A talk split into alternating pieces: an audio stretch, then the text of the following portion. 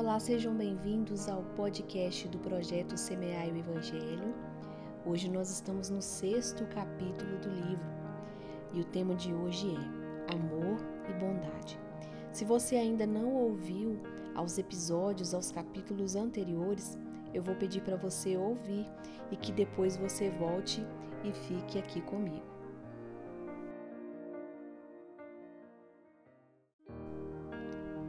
Você deve se lembrar que no capítulo 4 nós falamos sobre como o perdão não é uma equação matemática.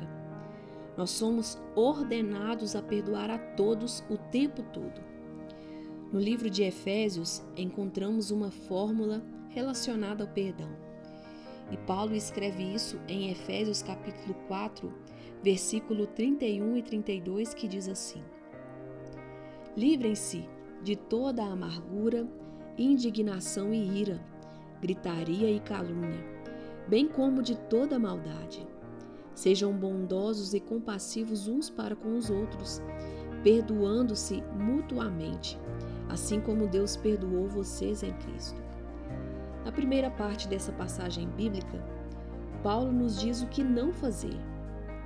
Não seja amargo, irado e assim por diante. Em outras palavras, drene o pântano, Retire a maldade e o mau comportamento. Largue isso, jogue fora.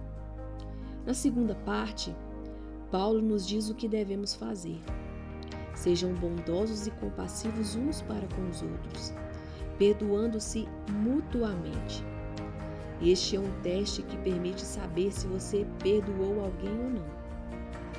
Se você não pode ser gentil ou ter um bom coração, precisa continuar trabalhando a sua dificuldade em perdoar. Mas ser gentil não é apenas um subproduto do perdão.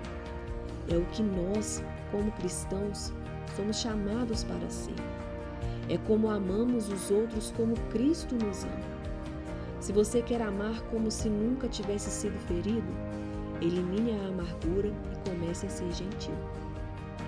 Se você quer amar como se nunca tivesse sido ferido, é hora de começar a ser uma pessoa gentil o tempo todo.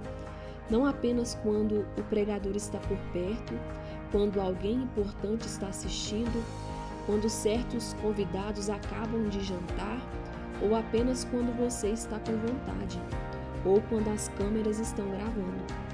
Seja gentil o tempo todo. Ser gentil é ser santo. Quer saber o quão santo você é? Descubra o quão gentil você é. Paulo escreveu em Gálatas capítulo 5, versículo 14 e 15, uma carta que dizia: Toda a lei se resume em um só mandamento: Ame o seu próximo como a si mesmo. Mas se vocês se mordem e se devoram uns aos outros, cuidado para não se destruírem mutuamente. A única razão pela qual temos ou nos esforçamos para ter o fruto do Espírito de Gálatas 5, 22 e 23, amor, alegria, paz, paciência, amabilidade, bondade, fidelidade, mansidão e domínio próprio, é para que alguém possa se morder e ver do que realmente somos feitos. Nem o mundo nem as nossas famílias precisam de mais incômodos críticas, choro e apontamento de dedos. Não faremos diferença na vida dos outros sendo insignificantes, gritando nossas opiniões ou batendo na cabeça da pessoa com o cartaz de protesto. O mundo precisa dos nossos braços abertos. O mundo precisa de graça. O mundo precisa de amor. O mundo precisa de mais bondade.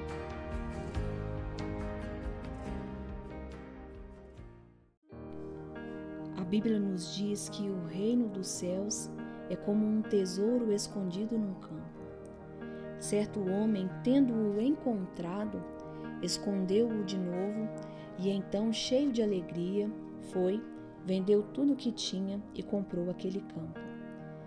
Se você quer sobreviver à vida e desfrutar de relacionamentos bem-sucedidos, você terá que perceber que todo mundo tem um tesouro e todo mundo tem um campo.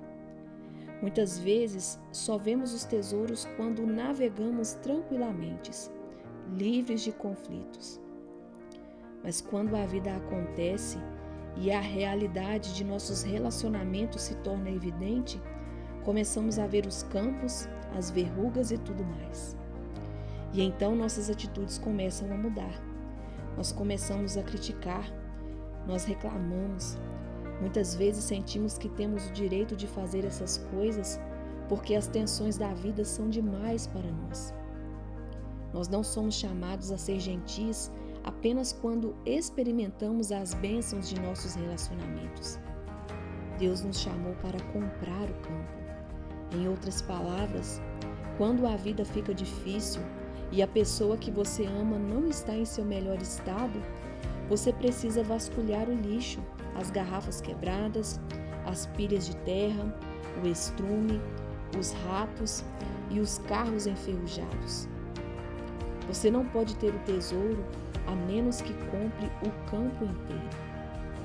Você encontra o tesouro nos relacionamentos quando você escolhe ser gentil, quando você escolhe acreditar no que é possível e não na sua atual realidade.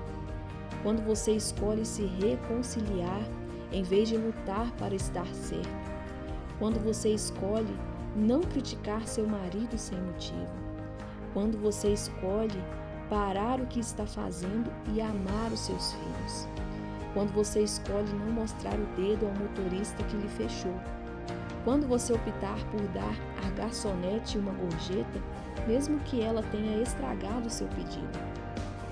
O tesouro pode aparecer na forma de um relacionamento profundo e significativo que você nunca soube que seria possível. O tesouro pode vir do desenvolvimento de seu caráter, crescendo como pessoa, tornando-se cada vez mais semelhante a Jesus. É hora de assumir o trabalho de ser um caçador de tesouros em vez de um inspetor de campo. Pare de se concentrar no campo ou no que está errado com as pessoas. Volte seus olhos para o tesouro. O que Deus pode fazer para essa pessoa ou situação.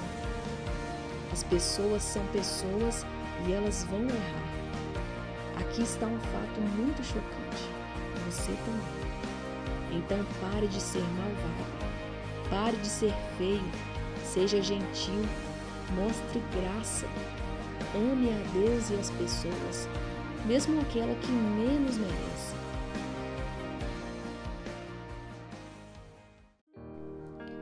A bondade é uma linguagem que os surdos podem ouvir e os cegos podem ver. A bondade pode abrir as portas da restauração, pode trazer cura, pode derrubar muralhas, pode oferecer esperança, pode mudar pessoas.